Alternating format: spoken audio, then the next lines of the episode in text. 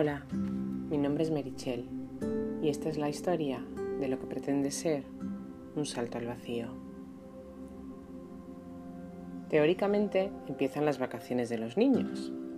Y digo teóricamente porque si pensamos en vacaciones en sentido estricto, lo mismo no todos los niños están de acuerdo con esa afirmación de que empiezan sus vacaciones. Las mías, mis hijas, en este caso están divididas. Una ya está literalmente disfrutando de sus vacaciones, pero la otra vaga por la casa como esperando a que lleguen, sin ser consciente de que este año sus vacaciones van a ser lo que están siendo estos días. Si le preguntas a mi marido, él directamente no cree que vaya a poder disfrutar de vacaciones este año. Y en cuanto a mí, lo único que tengo claro es que van a ser totalmente distintas a lo que han sido durante toda mi vida. No voy a disfrutar de unas vacaciones como tal, no como esa idea que se nos forma en la cabeza mientras estudiamos y que al final acabamos viendo como ese periodo de libertad total en el que solo tienes que dedicarte a disfrutar de los días que van pasando de forma pausada.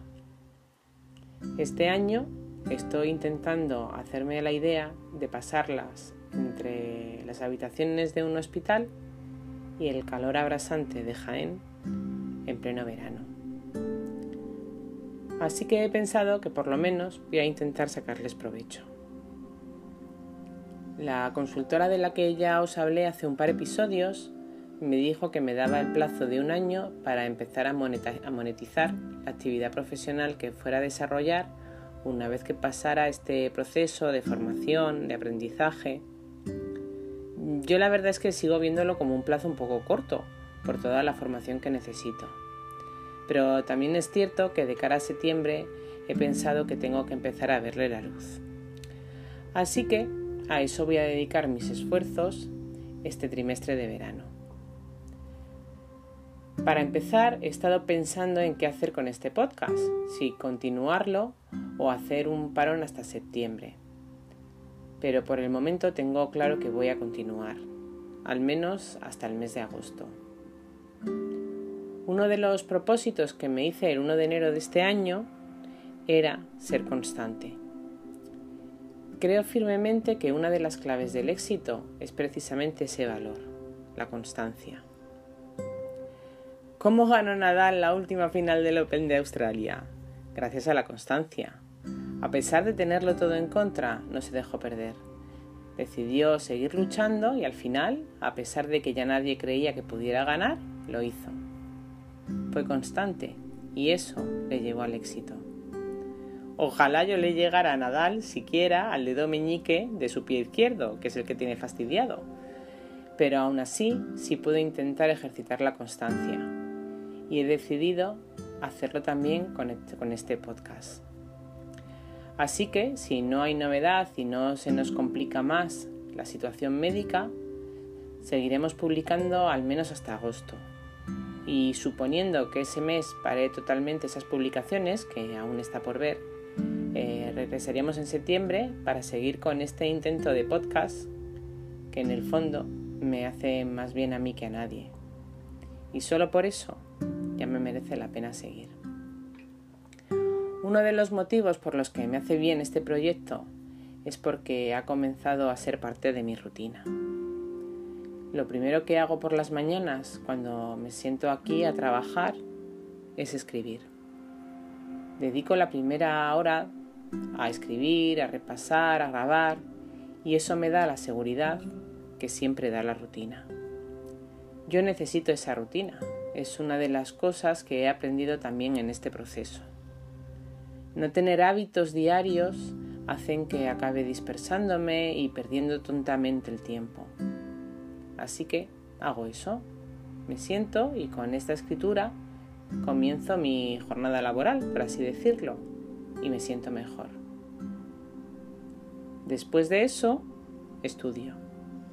Hay días que le dedico más tiempo y días que lo dejo antes, pero esa sí es una necesidad Así que trato de hacerlo de esa forma y de paso avanzo un poco más en toda esta historia.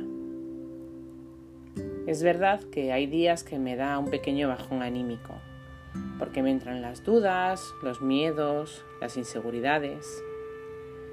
Pasar tanto tiempo sola cuando siempre he trabajado rodeada de gente tampoco facilita mucho las cosas.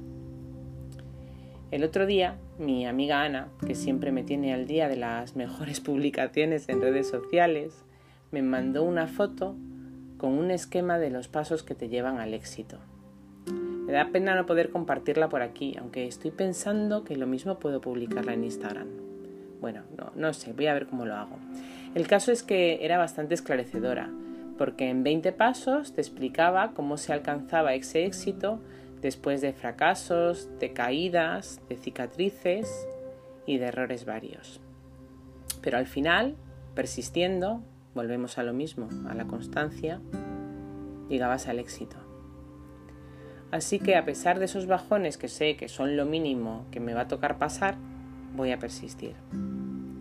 Voy a intentar mantenerme todo lo firme que me sea posible para llegar al final de esa meta incierta en la que seguro que está esperándome algo muy parecido a la felicidad. No es fácil y me asaltan todos los miedos del mundo, pero ya he aprendido que esos miedos dependen solo de la mirada con la que yo los vea. Y voy a intentar hacerlos pequeños para que no acaben comiéndome. Yo solo quería hablar de vacaciones y de esa sensación de libertad que te da de disponer de todo el tiempo del mundo, pero me ha pasado como siempre. Que empiezo con algo, pero nunca sé cómo voy a acabar. Total, que vacaciones voy a tener pocas, pero si te apetece saber cómo pasan mis días en este primer verano de mi nueva vida, nos seguiremos encontrando por aquí cada viernes. Yo soy Merichel y esta es mi historia.